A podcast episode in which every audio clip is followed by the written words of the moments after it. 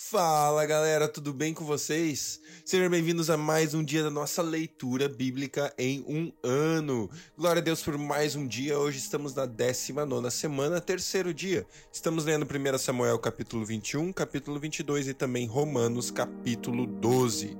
Glória a Deus pela sua palavra, glória a Deus por mais um dia. Bora lá, vamos continuar lendo a palavra de Deus. Deus, muito obrigado por esse dia. Deus, muito obrigado pelo teu amor constante. Deus, pela tua fidelidade inigualável, Pai. Nós nos submetemos ao Senhor no dia de hoje, Pai. Nós escolhemos ser submissos ao Senhor, Pai. Queremos declarar, Deus, sobre nós um dia de submissão, Pai, de uma maneira nova, de uma maneira sobrenatural. Deus, que os nossos ouvidos estejam atentos à Sua voz nesse dia, Pai. Que a gente, em nome de Jesus, possa estar com o coração convertido, submisso, prostrado, tendencioso temeroso a te obedecer, Pai. Eu peço isso em cada um de nós, Pai. Venha sobre cada um de nós esse dia de maneira a dobrar o nosso coração, Pai. Nós nos inclinamos em direção ao Senhor, Pai. Em nome de Jesus, Pai, eu peço que o Senhor nos, nos levante nessa semana, Deus, para praticar jejum, para praticar mais e mais de oração, mais e mais da leitura da palavra, Deus, em nome de Jesus, para que o nosso coração esteja mais e mais perto e mais e mais submisso do Senhor, Pai. Em nome de Jesus, te agradecemos, te exaltamos, te louvamos por esse dia, Pai. Fala conosco através da leitura da Sua palavra, em nome de Jesus. Amém. Glória a Deus. 1 Samuel capítulo 21. Davi foi falar com o sacerdote Aimeleque em Nob. Aimeleque tremia de medo quando se encontrou com ele e perguntou: Por que você está sozinho? Ninguém veio com você?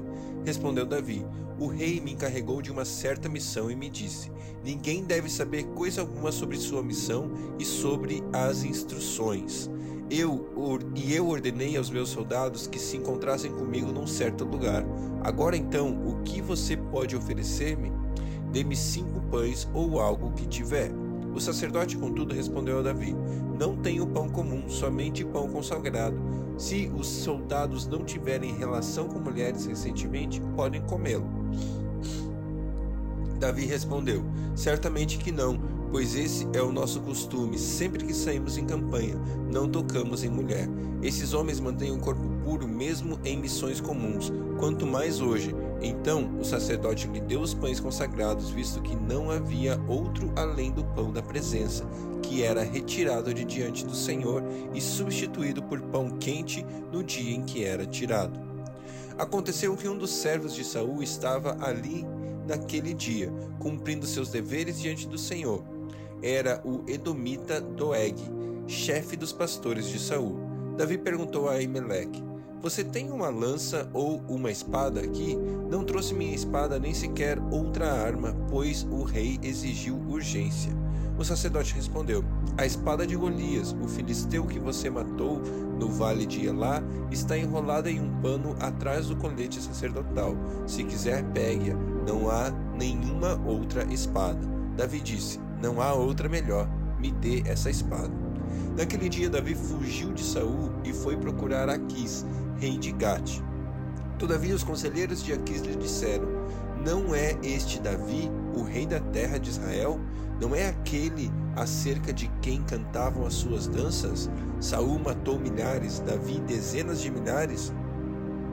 Davi levou a sério aquelas palavras e ficou com muito medo de Aquis, rei de Gate. Por isso, na presença deles, fingiu que estava louco enquanto esteve com eles. Agiu como louco, riscando as portas da cidade e deixando escorrer saliva pela baba. Aquis disse aos seus conselheiros: Vejam este homem, ele está louco. Por que trazê-lo aqui? Será que me faltam loucos para que, eu, para que o tragam para agir como doido na minha frente? O que ele veio fazer no meu palácio? Davi fugiu da cidade de Gate e foi para a caverna de Adulão. Quando seus irmãos e sua família e a família de seu pai souberam disso, foram até lá encontrá-lo. Também juntaram-se a ele todos os que estavam em dificuldades, endividados e descontentes, e ele se tornou líder deles. Havia cerca de quatrocentos homens com ele. De lá, Davi foi para Mispa, em Moabe, e disse ao rei de Moabe: Posso deixar meu pai e minha mãe virem para cá e ficarem contigo até que eu saiba o que Deus fará comigo? E assim Davi os deixou com o rei de Moabe, e lá eles ficaram enquanto Davi permaneceu na fortaleza. Contudo, o profeta Gade disse a Davi: Não fique na fortaleza, vá para Judá. Então Davi foi para a floresta de Herete. Saul ficou sabendo que Davi e seus homens tinham sido descobertos. Saul estava sentado com a lança na mão, debaixo da tamargueira, na colina de Gibeia, com todos os seus oficiais ao redor, e lhes disse: Ouçam, homens de Benjamim, será que o filho de Jessé dará a vocês todas essas vinhas? Será que ele os fará todos comandantes de mil e comandantes de cem? É por isso que vocês têm conspirado contra mim? Ninguém me informa quando meu filho faz acordo com o filho de Jessé. Nenhum de vocês se preocupa comigo, nem me avisa que meu filho incitou meu servo a ficar à minha espreita, como ele está fazendo hoje.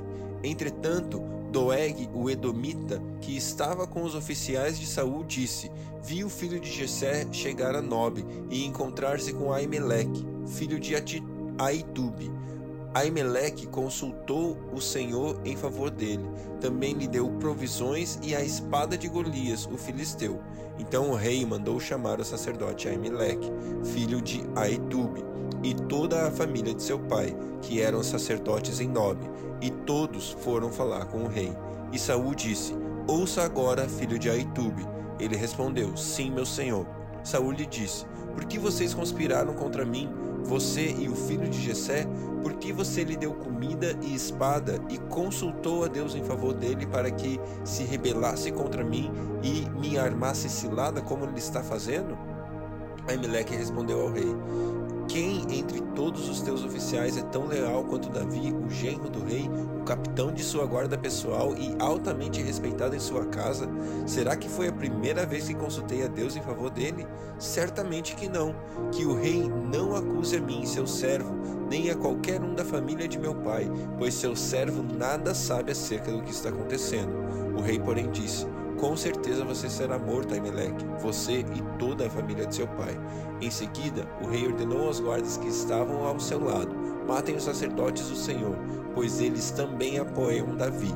Sabiam que ele estava fugindo, mas nada me informaram. Contudo, os oficiais do rei recusaram erguer as mãos para matar os sacerdotes do Senhor. Então o rei ordenou a Doeg: mate os sacerdotes, e ele os matou. E naquele dia matou oitenta e cinco homens que vestiam túnica de linho. Além disso, Saul mandou matar os habitantes de Nob, a cidade dos sacerdotes, homens, mulheres, crianças, recém-nascidos, bois, jumentos e ovelhas. Entretanto, Abiatar, filho de Aimeleque e neto de Aitube, escapou e fugiu para juntar-se a Davi, e lhe contou que Saul havia matado os sacerdotes do Senhor. Então Davi disse a Abiatar: Naquele dia, quando o Edomita Doeg estava ali, eu sabia que ele não deixaria de levar informação a Saul. Sou responsável pela morte de toda a família de seu pai. Fique comigo, não tenha medo. O homem que está atrás da sua vida também está atrás da minha, mas você estará salvo comigo. Glória a Deus pela sua palavra, glória a Deus por essa leitura que a gente começa a ver Davi se levantando para liderar homens, né? Homens que eram totalmente é, quem sabe os excluídos da sociedade, como a gente vê ali, aqueles que estavam em dívidas, aqueles que tinham problemas, esses se juntaram a Davi. E aí Davi começou a liderar. E a gente vai ver a história desses homens, os valentes de Davi que vão surgindo. É incrível o que Deus vai fazer e eu amo ler essa parte da palavra de Deus porque ela é empolgante, é cheio de histórias lindas, fantásticas do mover de Deus na vida de um homem com um coração maravilhoso como é o coração de Davi. Glória a Deus pela sua palavra. Romanos capítulo 12. Portanto, portanto, irmãos, rogo pelas misericórdias de Deus que se ofereçam em sacrifício vivo, santo e agradável a Deus. Este é o culto racional de vocês. Não se amoldem ao padrão deste mundo, mas transformem-se pela renovação da sua mente, para que sejam capazes de experimentar e comprovar a boa, agradável e perfeita vontade de Deus. Por isso, pela graça que me foi dada, digo a vocês vocês. Tenham, ninguém tenha de si mesmo um conceito mais elevado do que se deve ter, mas ao contrário, tenha um conceito equilibrado, de acordo com a medida da fé que Deus lhe concedeu.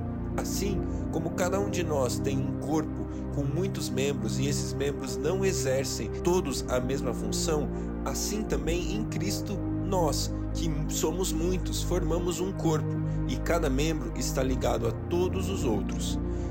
Temos diferentes dons de acordo com a graça que nos foi dada. Se alguém tem o dom de profetizar, use-o na proporção de sua fé. Se o seu dom é servir, sirva. Se é ensinar, ensine. Se é de dar ânimo, que assim o faça. Se é contribuir, que contribua generosamente. Se é exercer liderança, que a exerça com zelo. Se é mostrar misericórdia, que o faça com alegria. O amor deve ser sincero. Odeiem o que é mal. Apeguem-se ao que é bom. Dediquem-se uns aos outros com amor fraternal.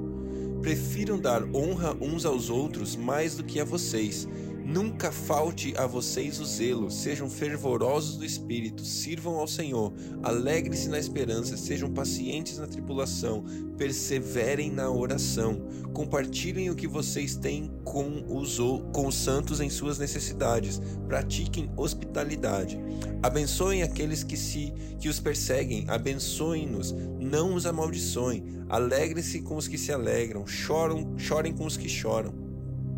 Tenham a mesma atitude uns para os outros, não sejam orgulhosos, mas também estejam dispostos a associar-se a pessoas de posição inferior. Não sejam sábios a seus próprios olhos. Não retribuam ninguém mal por mal. Procurem fazer o que é correto aos olhos de todos. Façam todo o possível para viver em paz com todos. Amados, nunca procurem vingar-se, mas deixem com Deus a, a, ira, pois está escrito: Minha é a vingança, eu retribuirei, diz o Senhor. Ao contrário, se o seu inimigo tiver fome, dele de comer, se tiver sede, dele de beber. Fazendo isso, você amontoará brasas vivas sobre a cabeça dele. Não se deixem vencer pelo mal, mas vençam o mal com o bem. Glória a Deus pela palavra de Deus, que eu e você possamos viver dessa maneira no dia de hoje. Não nos amoldemos com o padrão do mundo. Não vamos deixar que a, a, raiva, a ira, o padrão que o mundo hoje tem, a cultura de cancelamento, esse monte de coisa que a gente tem visto ao nosso redor, não vamos deixar que isso nos atinja. Vamos amar uns aos outros, vamos dar, é, sabe, o passo em direção à graça, passo em direção ao perdão, passo em direção ao amor. É isso que a palavra de Deus nos ensina, sabe? Não vamos deixar a, a amargura, a dor, a doença, a, a tristeza tomar conta do nosso coração. Mas ao contrário, vamos agir, vamos vencer o mal com o bem, vamos amar, vamos ter a atitude igual a de Cristo, sabe? Aquela atitude de dar outra face, aquela atitude de dar um passo além, de fazer diferente. Eu creio que eu e você podemos sim viver de uma maneira diferente, fora do padrão do mundo, fora do padrão que é estabelecido nessa terra, fora disso, para viver uma vida cheia da graça, cheia do amor e do favor de Deus. É esse o meu convite para você, que você tenha um dia abençoado, vencendo o mal com o bem.